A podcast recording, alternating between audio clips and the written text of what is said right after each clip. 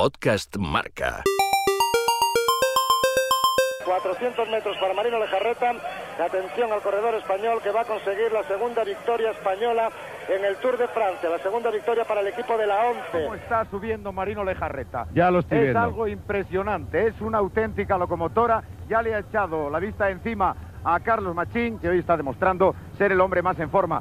Y lo está demostrando porque además es el hombre que lucha en solitario. Marino está peleando de una manera sensacional. No por victorias o co- cosas que consigas en la vida. Marino Lejarreta es ciclista profesional, ganador de la Vuelta a España en 1982. Te tienes que sentir por encima de los demás. Tú eres una persona más y punto. Has tenido suerte de, de poder desarrollar eso y conseguir cosas, pero eso no te da derecho a que seas más que nadie. Aquí nadie somos más que nadie, todos somos iguales. Manolo Saiz también contaba una bonita anécdota, decía en una vuelta al País Vasco. Arrichu Iríbar, periodista y autora de Marino Lejarreta, La fuerza de la sencillez, junto a Ramón Echezarreta, una biografía del ciclista vizcaíno. Que iba con la ventanilla bajada, se le acercó uno, le metió la cabeza por la ventanilla y le dijo, ten cuidado que estás dirigiendo a Dios. Esa capacidad que tenía para ubicarse en los sitios, ¿no? Marcelino Torrontegui fue masajista de la selección española de ciclismo y miembro de los servicios médicos del Comité Olímpico Español. De esa capacidad, yo te digo, pues de estar de vacaciones, ¿no? De ir de vacaciones, estar por, por- pues por esos países de Dios, por ahí dando vueltas y tal. Y cómo él tenía esos recursos para saber dónde estaba, por qué, dónde teníamos que ir, ¿no? Muy aventurero. Un gran motor y un gran corazón. Ismael Lejarreta, hermano de Marino Lejarreta y exciclista profesional. Demasiado bueno para, para tener muchos resultados. Creo que he sido una persona trabajadora, cabeza dura, luchadora, por decir. Cuando se me metió una cosa en la cabeza, pues, pues iba a tope por ella. Y una de las grandes cosas que, que he visto en el deporte, pues es que en los equipos que, pues, que hay que ser compañero, hay que estar a gusto con todos.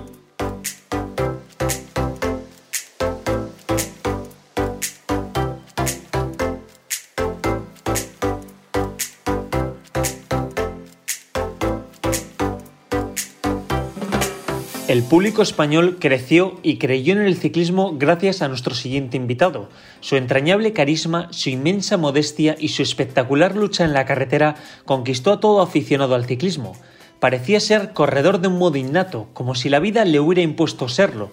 Habitual de las tres grandes, se codeaba siempre a cola de pelotón, como si necesitara la autorización para estar en puestos cabeceros que en etapas de montaña efectuaba con especial sencillez.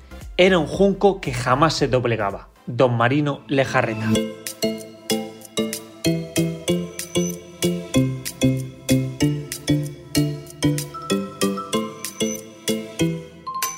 Oriundo de Berriz, en Vizcaya, Lejarreta viene al mundo el 14 de mayo de 1957. El ciclismo en Euskadi siempre ha sido un deporte muy respetado, siendo una de las mejores canteras del mundo. Se trata de un territorio de singular belleza natural y con una orografía que invita a cualquier corredor a la práctica de la bicicleta. Muchos señalan que este deporte se lleva en la sangre y la familia Lejarreta no fue menos. Marino fue el menor de cuatro hermanos. Sus hermanos gemelos Ismael y Néstor también fueron ciclistas profesionales. Mi padre tenía una bicicleta por cuestiones de trabajo y, bueno, pues eh, cogíamos la bicicleta para jugar, por lógicamente por debajo del cuadro, que no, no teníamos los pies tan largos como para llegar por encima del cuadro, ¿no? Y bueno, pues eh, primero estaban mis hermanos y luego estaba yo. Y bueno, pues con el tiempo, el, pues a uno ya le regalaron una bicicleta y poco a poco pues el otro consiguió otra bicicleta y yo pues con la bicicleta del padre, que ya no ya tenía motocicleta y, y bueno, pues andábamos para ir al monte, para pues más que nada como medio de transporte y juguete, ¿no? Sus hermanos mayores comenzaban a participar en carreras. Antes de empezar nosotros a competir, eh, estábamos en la escuela eh, de interno, entonces eh, hacíamos cross y nos metimos un mundo, en el mundo este de la competición federado y todos estos rayos. Eh, hasta entonces nosotros desconocemos eso y entonces nosotros hasta hasta terminar la escuela eh, pues no podíamos eh, entrenar ni nada porque estamos internos. Entonces, eh, en el verano eh, es cuando empezamos. Esto es eh, para juvenil nuestra primera carrera. Entonces, ya antes habíamos hecho alguna salida en bicicleta, que las bicicletas que nos regalaron los padres a mí y a mi hermano gemelo Néstor y Marino con la bicicleta del padre. Hicimos alguna salida fuerte de esas de 60 kilómetros. Él solo tenía no sé si tenía 12 años o así, eh, veíamos que ya nos seguía, siendo cuatro años más joven, en esas edades tempranas que la diferencia de años suele ser importante. ¿eh? Y sí, siempre hemos sabido que yo y mi hermano gemelo, Marino, eh, venía muy fuerte físicamente o deportivamente hablando. El joven adolescente empezaba a apuntar maneras, ni él mismo tenía claro que podría competir. Entre tanto, forma parte de la Sociedad Ciclista de Amorebieta pues en la Sociedad Ciclista Moribeta corrí, por decir, entonces era juvenil B, un año, o sea, un año de cadete, eh, dos años de juvenil y, luego en esa sociedad también los dos primeros años de aficionado. Y ahí la persona que, que me llevaba y que, pues bueno, que al final lo que hacía era coger el coche, nos recogernos a nosotros y nos llevaba a las carreras. Y bueno, pues bastante hacía. Eh, y era Marcos Garediaga, de la Sociedad Ciclista Morivieta y luego pues teníamos gente, de vez en cuando venía uno que otro de la sociedad o, tal a, pues a llevarnos a las carreras. En 1973 se inicia en la competición como juvenil obteniendo la primera victoria en Churdinaga.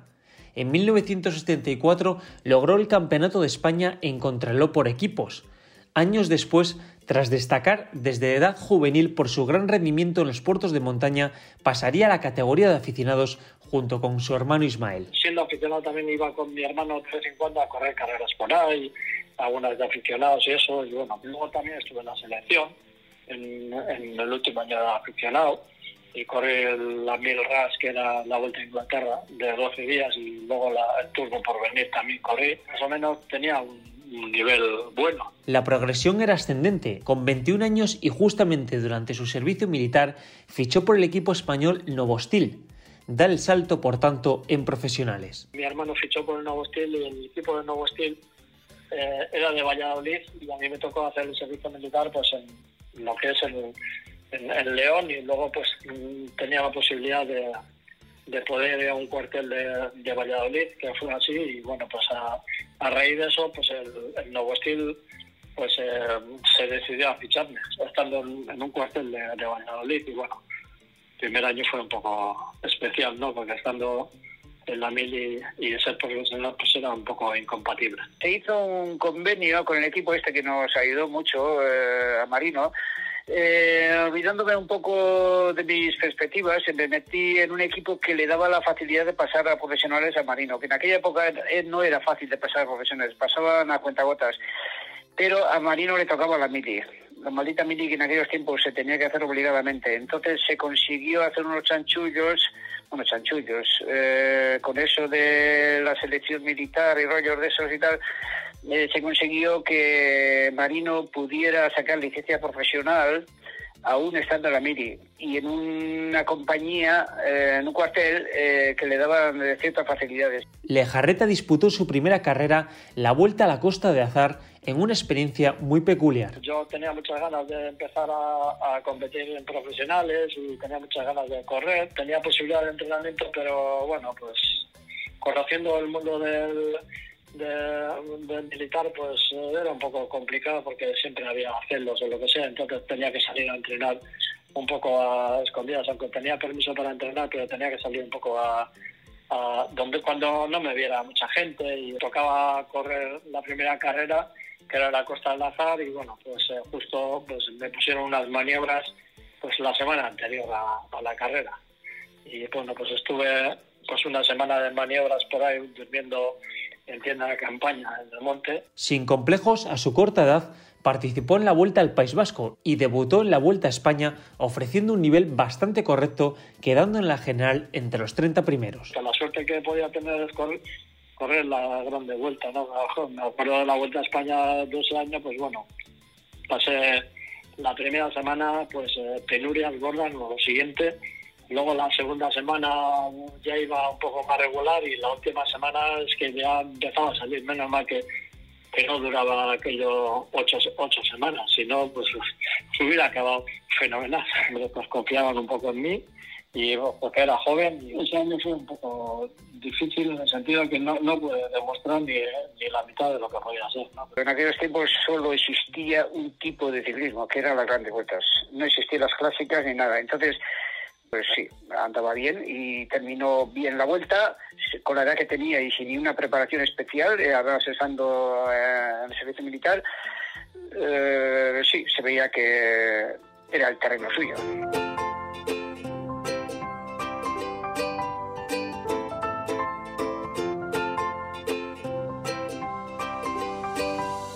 Marino decide cambiar de aires, recala en las filas del TECA un equipo más fuerte. Entre las causas primaron las condiciones económicas del nuevo estilo, que no eran buenas y que el ambiente estaba enrarecido. Pues hacía lo que se podía y bueno, pues los contratos eran un poco pues como eran. Y yo me acuerdo que Felipe Yáñez pues ese año en la Vuelta a España de, del 79 pues hizo una Vuelta a España excepcional. Estuvo eh, fue el líder de, de la montaña. Eh, cuando se enteraban en Nuevo Estilo que Felipe Yáñez iba a fichar eh, por, por Kelme, pues, eh, pues le hicieron el, el vacío, ¿no? El, el, equipo. No, no, le dejaban, o sea, no le llevaban a correr las siguientes carreras y eso. Y bueno, pues eso creó un, un poco de mal ambiente. Se torció un poquito la historia de Steve. Y bueno, pues eh, estando la posibilidad de Teca, que era un equipo más consolidado, más grande, y luego pues con, con la ayuda de Chomin Elena, que bueno, pues para mí es una referencia muy importante, un ídolo que, que, pues a mí me llamaba mucho la atención y bueno, pues él iba a ir de director al equipo Teca y todo eso también pues influyó mucho, ¿no? En aquellos años y hasta su retirada en el 83, su hermano Ismael se convirtió en su principal asesor y podríamos decir en su entrenador. Yo tenía más experiencia, entonces eh, le daba consejos y le asesoraba y todo eso. Y él es muy inteligente, eh, aprendía tenía las antenas abiertas e iba aprendiendo de todos. Ismael era un corredor que le mache, gustaba machacarse entrenando a tope y Marino era un corredor que le gustaba entrenar poco, mucho menos. Julián Gorospe es ciclista profesional. Y incluso discutía mucho con su hermano, porque el hermano le decía, venga, vamos a hacer más. Y él decía, no, no, yo me voy para casa. Y se enfadaba con su hermano. Y el hermano decía, jolín, este, pero Marino tenía mucha clase comparando con su hermano. Entonces su hermano, por mucho entrenaba el doble y andaba menos. Entonces este entrenaba menos y andaba más. En su segundo año como profesional, logra el podio en la Vuelta al País Vasco y un destacado quinto puesto en la Vuelta a España. Su soberbia participación en la ronda española significó la presentación en sociedad del corredor vizcaíno. Estaba por tanto dando los pasos para convertirse en un gran escalador y un destacado fondista. Las grandes vueltas siempre han sido la referencia en todo ciclista, ¿no? sobre todo en los fondistas o los escaladores que tienen la posibilidad. ¿no? Son las, las carreras más importantes y lógicamente pues eh, luego te tienes que demostrar a ti mismo que, eres capaz, ¿no? Pero está claro que lo mío era más bien la subida y, y bueno, pues las clásicas era un poco complicado eh, que pudiera dar el salto, ¿no? Por mis características físicas también. Ahí ya lo demostró, ¿no? Porque era un corredor con mucho poderío. Eh, después siempre estaba con su hermano Ismael, que Ismael, digamos que era también un grandísimo escalador, pero era de menos fuerza. Eh, su hermano, por ejemplo, era mucho más sacrificado, Ismael, y yo creo que ese, ese fue el que me enseñó siempre mucho a, a la forma de correr un poco y de ver y de ver la carrera como era. Luego la fuerza la ponía siempre eh, Marino, ¿no? Y bueno, eh, Marino en ese aspecto impresionaba mucho en los grandes puertos. José Enrique Cima, periodista y ciclista profesional. Asturias fue escenario de muchas de sus victorias. Precisamente días después de terminar la Vuelta a España, en la cuarta etapa de la Vuelta a Asturias lograba su primer triunfo. Marino atacó en la rebollada y pudo llegar en solitario a la meta tras más de 40 kilómetros en fuga. Era el clásico final para llegar a, Lugones y entonces venías por todos los puertos que es como se suele ser habitualmente la subida al Naranco, subiendo la rebollada, eh, la, en la manzaneda y él pegó un arranque muy fuerte ahí cuando esto, la rebollada, se marchó en aquella bajada después también sacando más tiempo, la manzaneda acabó sacar más, más tiempo, llegó a Lugones, a mi pueblo, llegó allí escapado y fue bueno un, un triunfo bonito y al, y al, estilo de Marino de Jarreta. Como broche de oro, venció en la escalada de Montjuïc y en la Vuelta a Cataluña. A mí lo que más ilusión me hizo fue en ese año fue el, la Vuelta a Cataluña, ¿no? Porque conseguir la victoria a través de una contrarreloj y, y bueno, pues eh, y, y en esos momentos la, la Vuelta a Cataluña pues era pues igual la, después de la Vuelta a España era la, la más importante que había en, el calendario español. Es el inicio de un futuro campeón.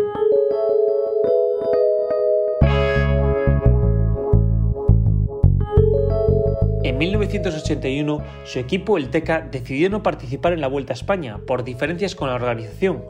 Fue un momento triste en el inicio de su tercera temporada como profesional. Que venía un corredor eh, cualquiera del extranjero, un equipo extranjero y les consideran como si serían eh, pues, dioses, por decir, y ibas tú y, y encima que tenías la responsabilidad de poder eh, la carrera no a esos que les consideraban bien, sino con otros y, y no te consideraban, no, por ejemplo, pues eh, em, había equipos que venían con, con fijos eh, determinados y tú ibas a la vuelta y vamos, encima casi tenías que pagar tú la... No, no es eso una cuestión, pero vamos, que no te tenían en consideración. La verdad es que fue un poco triste porque teníamos, el equipo estaba en unas condiciones como para poder disputar bien la, la Vuelta a España, pero a veces cuando haces esas pruebas de fuerza, pues te puede salir bien como te puede salir mal. En este caso no salió mal. A pesar de su ausencia y la amarga decisión de no participar, más si cabe con el equipo potente que ostentaban, un mes después pudo levantar los brazos en la quinta etapa de la Ruta Occitania. Ese año fue el debut del ciclista de Berriz en el Tour de Francia. Al final bueno, fue como medio fracaso, ¿no? Porque yo esperaba más y la primera etapa de montaña que fue la que acabó en Saldarí, creo que fue así, por la que tengo recuerdos, y que estaba en el grupo de cabeza con Inol y compañía, que para mí aquello era pues eh, excepcional, y, y, pero en el último puerto en Chandarí pegué un pesadazo y me costó subir y con muchos altibajos, ¿entiendes? Y no, pues el, no tengo un recuerdo de de satisfacción. Mis expectativas eran mejores. Aumentó su palmarés con la clásica de San Sebastián y culminó la temporada venciendo en la subida al Naranco, un lugar fetiche en su carrera.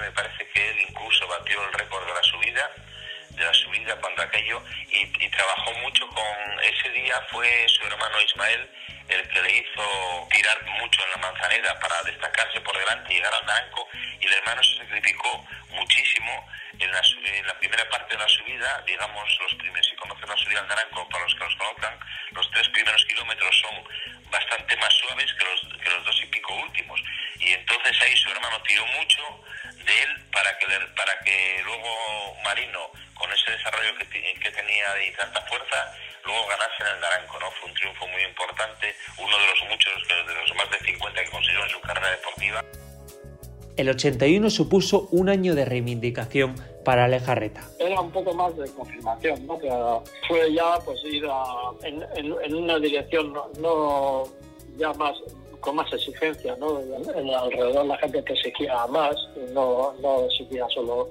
cumplir y estar ahí, sino que te exigían ya pues, eh, conseguir eh, cosas importantes.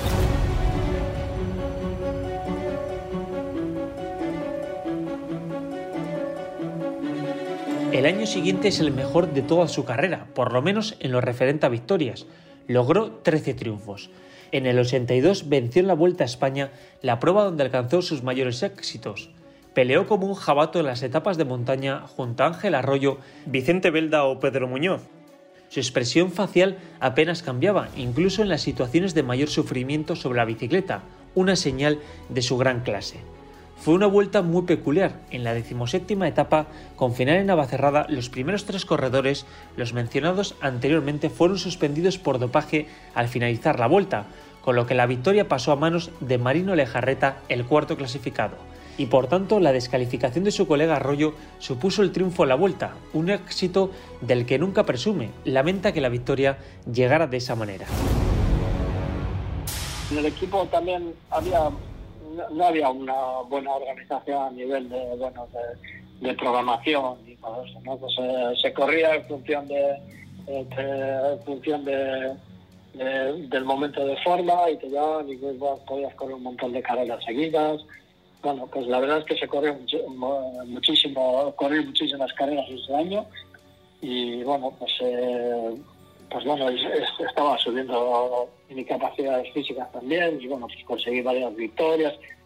Eh, en la Vuelta a España salíamos eh, también pues con, opciones a la victoria y, al final no pudimos conseguir la victoria final en la Vuelta a España, eh, aunque luego pues dio positivo Arroyo y, y dieron la victoria, ¿no? Pero no, puedo decir que, que me sentí en ese momento ganador, aunque luego pues eh, le, quitaron el título, es que, no sé cómo. Yo creo que lo más importante es vivir las emociones en su, en su contexto, ¿no? No, no las vivir. Demuestra que, que ya no es, que no te puedes conformar con quedar entre los 10, en los 5, eh, demuestra que es un corredor eh, que puede disputar la victoria en las grandes vueltas. Marino era un gran compañero, éramos un equipo bien estructurado, todos nos llevamos había armonía en el equipo y bueno, se consiguió la Vuelta a España. Bueno, fue una descalificación de Arroyo, pero bueno, para ganarlo hay que estar segundo, que le descalifiquen. Si estás el décimo, pues no lo ganas, ¿no? Fede Echave es ciclista profesional. Ese año vuelve a triunfar en Asturias, conquistando la segunda etapa de la Vuelta a los Valles Mineros. Él arrancó en la subida y yo después, me acuerdo que iba con Julián Borrospi y demás, y, y arranqué bajando en la, en la falla de los Lobos y, llegué destacado ahí a, a, a Polo en segundo, pero bueno, sin tener nada que hacer porque Marino Lejarreta, con esa fortaleza que él tenía en montaña en aquel momento, se había marchado muy bien y, llegó en solitario. Y luego fue cuando recuerdo que me dijo, Jolín, que cerca llegaste de mí, si me descuido un poco me coges. Para rematar la temporada en su tercera participación en el Mundial en Inglaterra, protagonizó una gran escapada y se quedó con la miel en los labios de saborear el triunfo cuando fue neutralizado a falta de 15 kilómetros a meta. Ataqué antes de la última vuelta, eh, pillé a unos que luego me quedé solo y me pillaron a, pues a, mitad, a mitad del circuito de la última vuelta el mejor mundial seguramente que de los que he conseguido, aunque la, la, falta de experiencia también el año anterior en Praga pues podría haber hecho un poco más. Los problemas internos del equipo y las diferencias que había entre Lejarreta y Alberto Fernández no generaban un entorno muy apropiado para lograr sus objetivos y es entonces cuando decide inmigrar a Italia. Ficha por el Alfa Yo necesitaba, no sé, pues, un impulso más, ¿no? Y había conocido un poco para las preparaciones del mundial había estado un equipo italiano que Mendiburu me mandaba a correr unas carreras en Italia en un equipo con un equipo italiano que era el Nostran y que que bueno pues que me llamó muchísimo la atención de cómo funcionaba cómo se estaba organizado y tenía muchas ganas de correr en un equipo italiano. Durante su último año en el Teca, fragó una gran relación con su compañero Fede Chave, con quien hablaba mucho por teléfono. Me dijo también para ir con él a al Alfa Luna Italia, ¿no? Pero yo entonces era muy cobarde y fue Alonso, Juan Carlos Alonso fue, pero yo también me enseñó para ir, pero no, no tenía, me daba un poquito de respeto eso de ir a Italia, pero sí tuve la proposición de ir a ir a Italia. La vuelta al País Vasco, la carrera de casa, se le resistió en toda su trayectoria deportiva. En el 83 repetía por tercera vez el último cajón del podio.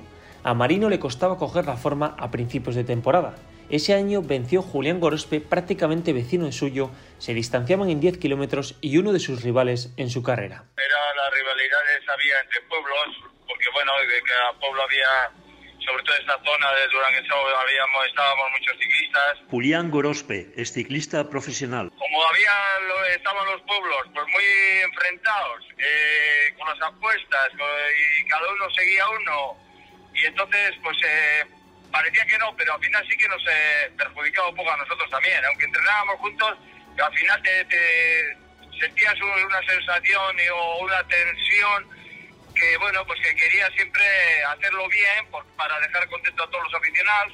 La Vuelta a España del 83 concluyó segundo a más de un minuto del francés Inol, obteniendo tres triunfos parciales. La sexta etapa en final en Villa por delante de Julián Gorospe tras 235 kilómetros de jornada. Y bueno, pues llegamos a Villa, al pueblo de Villa, y empezamos, bueno, pues había, pusieron a 5 kilómetros de Villa, carretera hacia el túnel de Villa, que había un parador nacional, y justo en ese parador hicieron la llegada, a 5 kilómetros y bueno, pues eh, fuimos allí la guía, yo, unos cuantos del equipo atacando y al final eh, pues atacó Marino, luego ataqué yo, me fui, me cogió Marino por detrás y al, final me pasó, me pasó Marino la etapa, bueno, hacía como una curva, no vi la meta y bueno, yo creo que también Marino llegó un poco más fuerte que yo y me rebasó eh, y me ganó la etapa. Los dos siguientes triunfos fueron auténticas exhibiciones tanto en la cronoescalada al balneario de Panticosa como en los lagos de Coadonga, donde puso en aprietos de verdad al campeón galo. Aquí percibimos su estilo ciclista, un ciclismo valiente hasta la extenuación, un corredor que da la cara cuando comienza la pendiente y los puertos son de entidad, capaz de asumir la responsabilidad que otorga la clasificación general. Y va a aparecer de un momento a otro Marino Lejarreta va a terminar. Ahí está Marino Lejarreta entrando vencedor. Son los lagos de Marino Lejarreta. Es un corredor completo, yo creo. Bueno, igual le faltaba un poco más de velocidad al sprint, pero era un corredor completo y como rodador. Yo es que nunca he tenido dudas sobre Marino Lejarreta y, y en las contrarreloj las hacía muy bien. Una de las primeras hazañas que hizo Marino cuando ganó los lagos de Nol. Un puerto de los que nunca habíamos subido tan duro, porque era un puerto muy duro. En aquella época no había los desarrollos que hay ahora. En aquella época el, mayor desarrollo, el mayor piñón era 23. Y subir con un piñón 23, un plato 42, 23, los lagos de Nol, pues era prácticamente, pues era un puerto muy, muy duro. Marino, se para mí, se veía ya el corredor que venía, ¿no? Televisado y además era entre el gran Bernard que, que, luego acabó ganando la vuelta, pero que ahí lo pasó mal y ahí se ve como Marino ataca desde abajo y llega solitario arriba y fue una exhibición muy grande y, bueno, fue un boom para todo el mundo. No me acuerdo que seguí 10 vueltas a, a Colombia en moto por ahí de periodista, pues automáticamente cuando ibas decías de Asturias, de España, ¿dónde? Asturias, y no sabían decir, sin embargo, decías lagos de Coadonga y todo el mundo, porque la verdad es que impresionó con los dos lagos que tiene y televisado fue un boom excepcional, pero no solamente en España, sino internacional. Marino inscribió su nombre como primer vencedor en una cima que ya era famosa por los acontecimientos de la historia allí sucedidos. Sin embargo, el gran esfuerzo que realizó en las etapas de montaña lo pagó en los abanicos de Soria y en la crono de Valladolid, perdiendo un tiempo importante respecto al ciclista bretón. Estuve muy bien y el único problema que tuve, bueno, las contrarlos era una cosa propia y quitando la contrarreloj que, que hice un desastre de, de pero en la, en la de Valladolid, pero en la donde me hicieron daño y que fueron a por mí y, y no lo organizó bien aquel ataque sobre mí, que fue la, el abanico de Soria. Y bueno, pues él con su experiencia y, y con el mundo que tenía, pues eh, consiguió casi casi eliminarme de, de, la posible victoria de la Vuelta a España. ¿no? Fue el único que lo aguantó.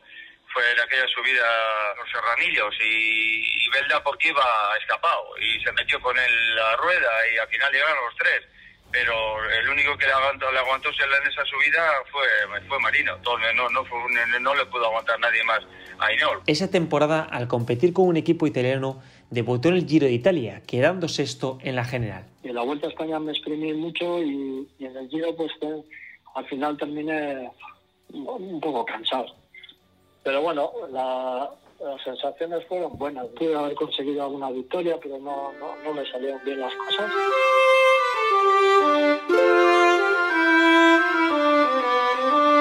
En el 84, Lejarreta se retiró de la vuelta a falta de tres jornadas para guardar fuerzas para competir en el Giro de Italia, que era el principal objetivo del equipo.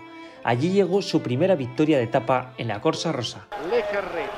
Attenzione al distacco sulla destra, sulla sinistra c'è il tempo totale, poi Lejarreta atacó poco después de arrancar la ascensión al puerto final en Selva di Valgardena, conocedor de que las rampas más duras se encontraban al inicio. A falta de 7 kilómetros, Marino dejó atrás a todos, entre ellos a Fiñón y al campeón moreno argentín, para ofrecer un recital en una de las escasas etapas del Giro con final en auténtica montaña. A sacar de lejos en una zona dura, porque en la selva de Gardena tenía una parte inicial eh, bastante dura y luego pues, los últimos kilómetros eran más llevaderos, ¿no? Y bueno, pues pude mantener la diferencia que saqué y conseguir la victoria. Lo que pasa es que la carrera era más adecuada sobre todo para música, con mucho nombre de montaña pero poca montaña. Así le llamaba, ¿no? El italiano de Berriz. Así lo, lo, consideraban en Italia, lo tenían como de casa. Eh, fue, está claro que fue muy, muy acertado el paso que dio a Italia. Hoy en día todavía es que lo, lo tienen como, como un corredor suyo y, y, es verdad, es que consiguió la victoria contra los monstruos de la época, ¿no? Un año después prefiere no estar en la Vuelta a España y centrar su preparación en el Giro de Italia, pero las cosas no marcharon bien en toda la temporada, teniendo en cuenta de que su calendario se centró en su mayoría en la competición de clásicas. Fue el único año en sus 14 años como profesional que no consiguió ninguna victoria. Vivía ahí en, en San Marino, me trataban como un rey allí, como, como, un hijo, en una casa familiar, un hotel familiar, que me trataban como si sería de la familia. Y bueno, pues eh, yo creo que luego no nos comprábamos en pesos, tampoco nos pesábamos nunca, no sabía. Yo creo que cuando estaba mucho tiempo allí me ponía las botas comiendo y cogía mucho peso. El ciclismo de clásicas es bonito, pero para mí no era, no era mi ciclismo. Mi ciclismo es un ciclismo de vueltas y de vueltas no como una vuelta holanda, sino de vueltas donde haya pues que la montaña decida, ¿no? No era no era lo más adecuado. Nosotros estábamos acostumbrados a, correr aquí por encima de 100 días de carrera y allí se corría por 80 días de carrera o algo así. Marino retorna en el 83 en un equipo español, el Orbea. La agenda cambia y participa en la Vuelta a España logrando un destacable quinto puesto. Lejarreta era un corredor completo, escalador nato y que conforme pasaron los años mejoró en contrarreloj, tras convivir en escuadras italianas. Ya lo demostró en el 83, en Panticosa, y volvió a levantar los brazos en la cronoescalada al Alto del Naranco, en la Vuelta a España. Si esto fuera poco, en la subida al Naranco volvió a ganar para cerrar un gran año. Él, tenía muy tomada la medida a, la montaña y sobre todo tanto en la subida al Naranco, porque subían primero el puerto anterior del Naranco, es eh, que van encadenados los tres puertos, van el puerto del Padrón o la Rebollada, depende por qué vertiente, luego la Manzaneda y luego el Naranco. Y entonces había un 14% siempre, o hay un 14% en esa subida y se le daba muy bien siempre ese terreno. Aún así, en su tercera participación en el Tour de Francia, no lograba estar en las posiciones cabeceras en la general. Me costó aprender y aprendí un poco tarde a correrlo, porque yo abusaba mucho de desarrollos. Eh, eh, como era ligero subía mucho de pies y todo ese tipo de cosas hasta que empecé a hacer entrenamientos específicos con el entrenador y, verme las posibilidades que, o sea, desarrollarme a mí en otras condiciones, cuando aprendí, aprendí eso, mejoré un montón de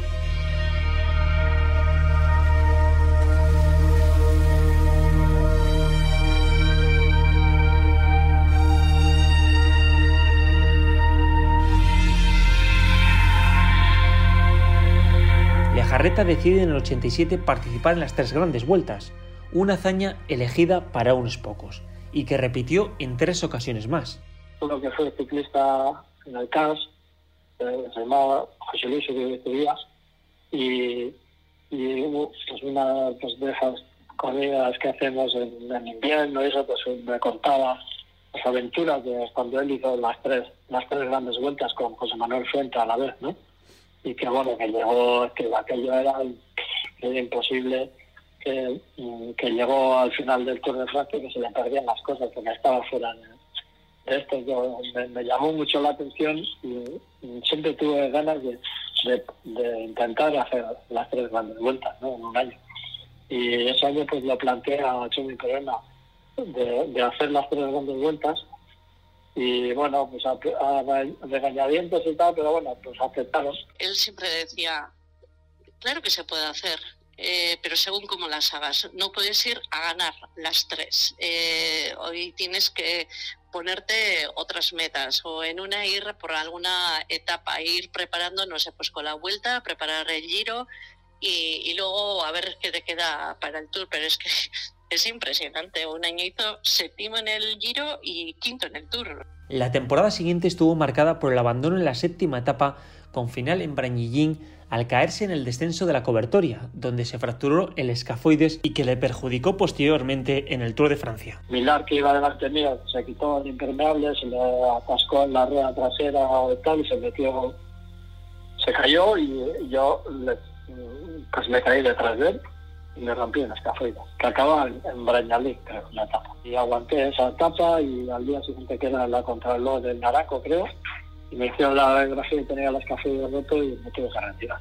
En el 89 siguió cosechando victorias, destacar la Vuelta a Cataluña y su tercer triunfo en la Clásica de Ordicia.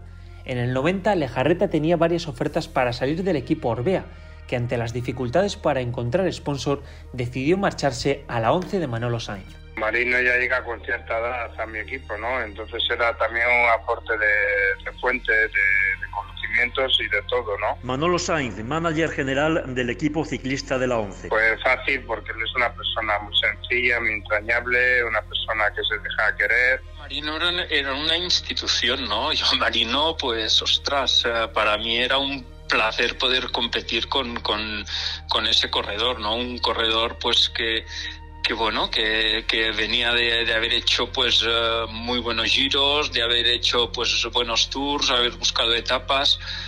Tenía esa particularidad, ¿no? De, de, de empezar los puertos eh, detrás, de que no le gustaba ir delante y es lo que vagamente recuerdo, ¿no? De, mis inicios, inclusive cuando yo era amateur, ¿no? Que, que él ya era profesional, no le gustaba esa presión de tener que colocarse y mantener esos kilómetros uh, iniciales antes de un puerto en la parte delantera, prefería ir relajado atrás. Melchor Mauri es ciclista profesional, ganador de la Vuelta a España en 1991. No se le puede escapar ya a Marino Lejarreta, a pesar de que Gianni Buño está poniendo todas las ganas por alcanzar el corredor español, pero está en su terreno Marino y aquí él que dice que tiene motor de gasoil, aquí tiene de gasolina super. 200 metros para Marino Lejarreta que va a llegar a la línea de meta, 25 metros eran, perdón, y victoria de Marino Lejarreta. Esa temporada logró entrar en el selecto club de ciclistas con victorias de etapa en las tres grandes vueltas. El triunfo de etapa que más se le resistió fue en la ronda francesa que lo consiguió en la edición de 1990 en la cima de la Cos Noa, una victoria que casi pudo perfeccionar en la contrarreloj final cuando se quedó a 4 segundos de Pedro Delgado y así conseguir el cuarto puesto final hacía un calor impresionante, eh, había una escapada por delante y bueno, eh, tenía muchas ganas de, de, la victoria, estaba bien y, y pude conseguir. Y al final el pelotón les iba echando mano a todos los escapados y Marino atacó a falta de no sé si fue 5 kilómetros en la subida de Milló y pasó la línea de meta y no levantó ni los brazos, no pensó ni que había ganado, resulta que luego resulta que ganó. Y le dijeron, oye Marino, que ha sido el primero y no se lo creía. Por eso digo que pues en aquella época tampoco había picanillos, no estábamos tan informados y era una subida que tampoco teníamos mucha información de quién iba adelante. Un año después, en la Vuelta a España, en su última participación y ya con 34 años, volvió al podio nueve años después, siendo tercero y el mejor corredor en la montaña. Habla por tanto de la gran regularidad que mantuvo en toda su trayectoria. Aquel año ganó la carrera su compañero de equipo Melchor Mauri, que supo sacar rédito a las contrarreloj. Pues yo me fui posicionando siempre por delante, en este caso de, Marino, como jefe de filas de mi propio equipo. Y bueno, pues luego la carrera nos posicionó en ese lugar y, las tácticas que se llevaban a cabo pues sobre todo eran para intentar, por un lado, mantener yo ese liderazgo, pero por otro lado, siempre defender la posibilidad de que si yo fallase, Marino pudiese, pues, uh, ¿por qué no desbancar a, a Miguel Indurain? Fue la vuelta del Mensor, ¿no? Que, bueno, las contrarreloj arrasaba y sacó unas grandes diferencias. Y, y, bueno, pues teníamos la, la historia de que él no era escalador, que en la montaña podía fallar. Yo intentaba mantener el segundo puesto, si era posible, para, para cubrir bien sus estándares y bueno, más o menos lo, lo conseguimos, eh, menos que fallé en la etapa de la contrarreloj de, de Valladolid y, y Miguel nos, nos, me adelantó, ¿no? Fue una, una muy buena vuelta ciclista a España donde nos apoyamos muy bien dentro de muy bien dentro del equipo pues para intentar conseguir la victoria. Lejarreta corrió el Giro de Italia hasta en siete ocasiones y en todas ellas acabó en el top 10 fue en 1991 cuando más cerca estuvo de lograr el triunfo final tras conseguir una victoria de etapa en Escano y ser el gran rival de Chioccelli antes de sufrir en la marmolada y conformarse con el quinto puesto. Se quedó por tanto sin vestir la maglia rosa. Italia siempre ha sido un, un sitio de, o sea, un país en el ciclismo que siempre he tenido admiración de, del ciclismo italiano, ¿no? Que el, el, alma, para mí el alma, el alma del ciclismo ha estado en Italia siempre. Yo creo que era un chica todavía. Sí, era un sueño y no, no conseguí nunca vestirme en la rosa. Era su último año, había anunciado su retirada a final de la temporada, pero nadie imaginaba ese final. Su impecable y exitosa carrera se vio truncada por una aparatosa caída. El ciclista vasco, una de las máximas figuras del pelotón nacional en esos tiempos, sufría una grave caída en la clásica de Amorebieta, fracturándose alguna vértebra y varias costillas. El alcance del accidente fue tal que se daba por terminada su carrera. Yo estaba en carrera, estaba eh, retransmitiendo la carrera para eh, Euskadi Ratia y fue, fue muy duro porque eh, la caída fue muy grave, muy, muy grave porque en el primer momento no se sabía si, si iba a quedar eh, paralítico o no. Eh, si iba a salir adelante o no. Entonces, eh, los primeros días fueron horribles y luego, pues, eh, cuando salió y bueno, se vio que, que, bueno, que podía salir, que había que tener mucho cuidado que podía salir, le pusieron un corsé. Ocurrió en un momento que participaba, porque era una carrera cercana a mi casa y, y, pues que quería porque quería cumplir con el público y con la, la sociedad que me había me había introducido en el ciclismo y bueno pues eh, mi pensamiento estaba más en la vuelta a España y, bueno pues fue un percance y, bueno pues sucedió ya de todas maneras ya había anunciado que era mi último año pero bueno pues no no pude acabar mi último año pues eh, como yo pretendía. Para mí fue un momento jodido por eso, porque tenía una relación o tengo una super relación con él. Marcelino Torrontegui fue masajista de la selección española de ciclismo y miembro de los servicios médicos del Comité Olímpico Español. Y todo lo que llevó, pues la caída, cómo salió de la competición y tal, eso la verdad que me afectó un montón. Tras estar alejado seis meses, logró volver a la competición. Él quería retirarse en la carretera. Yo tenía sobre todo ganas de, de volver a competir otra vez, más que nada más que nada por decir que pues que he superado la, la, la, la lesión, ¿no? porque era una lesión grave, pero bueno, era mi último año y tampoco era necesario hacerlo, pero sí tenía ganas de competir. Tras mucho ejercicio, mucho sacrificio y, y mucho trabajo, se puso encima de la bicicleta y quiso acabar el año, pero, pero bueno, ya, ya era imposible porque, bueno, también llevaba ya 14 años como profesional. Malos, malos, porque estás entrenando y le ves al tío con un corsé allí que tiene que estar eh, el tiempo que tuvo que estar. Y la ilusión de era eso. Él siempre nos decía, yo quiero volver y acabar, dejar la bicicleta encima de la bicicleta. Y así fue. Él fue, volvió, corrió en profesionales, no sé si fue a Colombia y alguna más. La verdad es que él quedó bien, aunque las secuelas nunca se olvidan. A partir de ahí, la ONCE le da la oportunidad de pertenecer al staff del equipo, tanto en la dirección como en la logística. Ya se habló justo antes de, de acabar la de acabar la caída. Él quería seguir y entonces nos, nos pusimos fácil de acuerdo y se comentó justo en el periodo de recuperación que él seguiría con nosotros. Algunas veces hizo de director, ¿no? Pero fundamentalmente le gustaba venir conmigo a las carreras, ¿no? Entonces, pues bueno, él siempre estaba ayudando al equipo, no, no era una persona que viniese por estar o por lo que sea, ¿no? Capaz de montarnos todas las todas las instalaciones de las emisoras, de, de la megafonía, de todo, él estaba pendiente de los de la comunicación con los corredores. Marino ha sido una de las grandes personalidades del ciclismo español.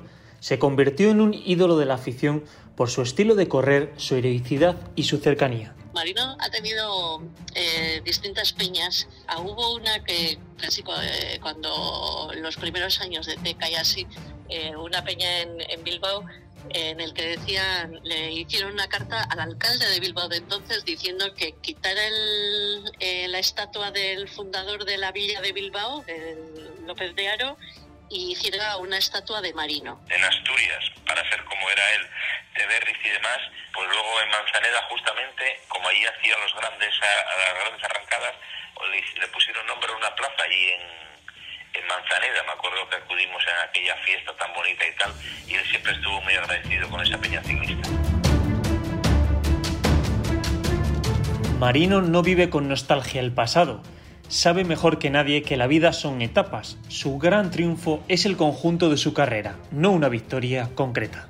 Marino ha sido, para mí, por lo menos, ha sido una parte o es una parte viva de, de, todo el ciclismo español de todos los tiempos. Manolo Sainz, manager general del equipo ciclista de la ONCE. Un corredor muy regular, con una facilidad grande para la, para la montaña y que cuando estaba bien podía incluso contrarrelojear bien, ¿no? Como persona, ¿no? Lleno de humildad, lleno de sinceridad y, y lleno de prudencia, ¿no? Y, y, eso y eso también lo transmitía. Deportista serio, profesional. Ismael Lejarreta, hermano de Marino Lejarreta y es ciclista profesional. Cumplidor con el contrato y con el público. Extremadamente positivo, donde bueno pues desarrollé una afición que yo tenía, además pues eh, estando en una situación pues, eh, excepcional para hacer para, un deportista que es pues siempre pues, en los niveles altos y con triunfos y sobre todo pues eh, un montón de gente seguidora que al final es